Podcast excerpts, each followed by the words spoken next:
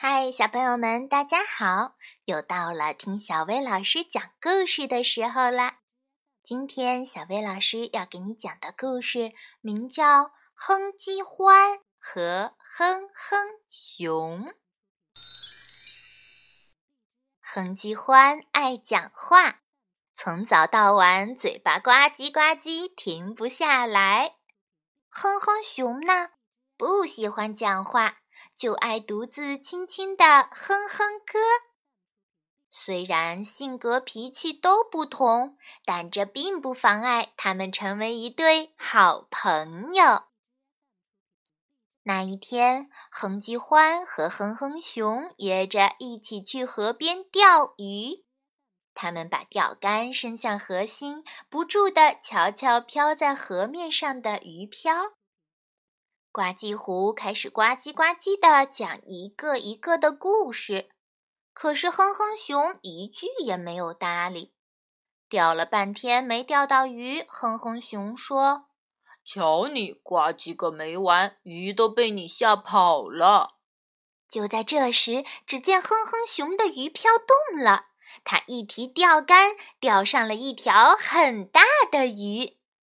谁说我把鱼都吓跑了？这不，一条喜欢听我讲故事的鱼来了吗？呱唧欢同情地瞧着那条鱼，说：“你是因为爱听我讲故事才赶来的吗？”鱼的嘴巴一张一合，一张一合，仿佛在说：“是的，是的。”哼哼熊想把鱼扔进鱼篓里，鱼的嘴巴还在不住地动着。呱唧欢说。多可怜啊！一条爱听故事的鱼呢。呱唧欢央求哼哼熊说：“这条鱼是我的朋友，你放了它吧，我会谢谢你的。”哼哼熊没办法拒绝老朋友的请求，他放走了鱼。两个朋友又开始钓鱼了。为了也钓到一条鱼。呱唧欢开始专心地注视着鱼漂，不再呱唧了。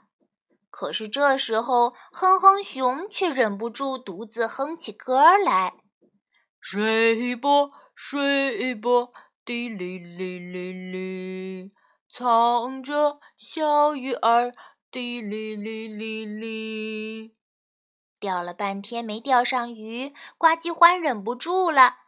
滴哩哩哩，什么呀？鱼都让你给唱跑了。也就在这时，呱唧欢的鱼漂动了。他一提钓竿，鱼钩上一条鱼正扑腾着呢。多可怜呀！这一定也是条爱哼哼的鱼。我哼哼的歌儿吸引了它。呱唧欢拿下了鱼，鱼的嘴巴还在一张一合，仿佛在哼唱着它最后的歌。哼哼熊忍不住对呱唧欢说：“我也求求你，放了我爱哼哼的朋友吧。”呱唧欢瞧了老朋友一眼，二话不说就把鱼放回了河里。接下来，两个朋友再也没有钓到一条鱼。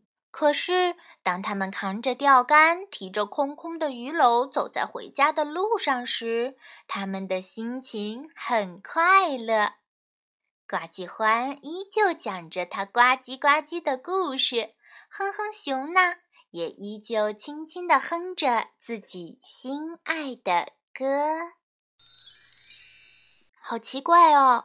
他们明明什么都没钓上来，为什么还是那么快乐呢？你觉得呢？好啦，今天的故事就到这儿了，明天咱们再来听故事吧。明天见。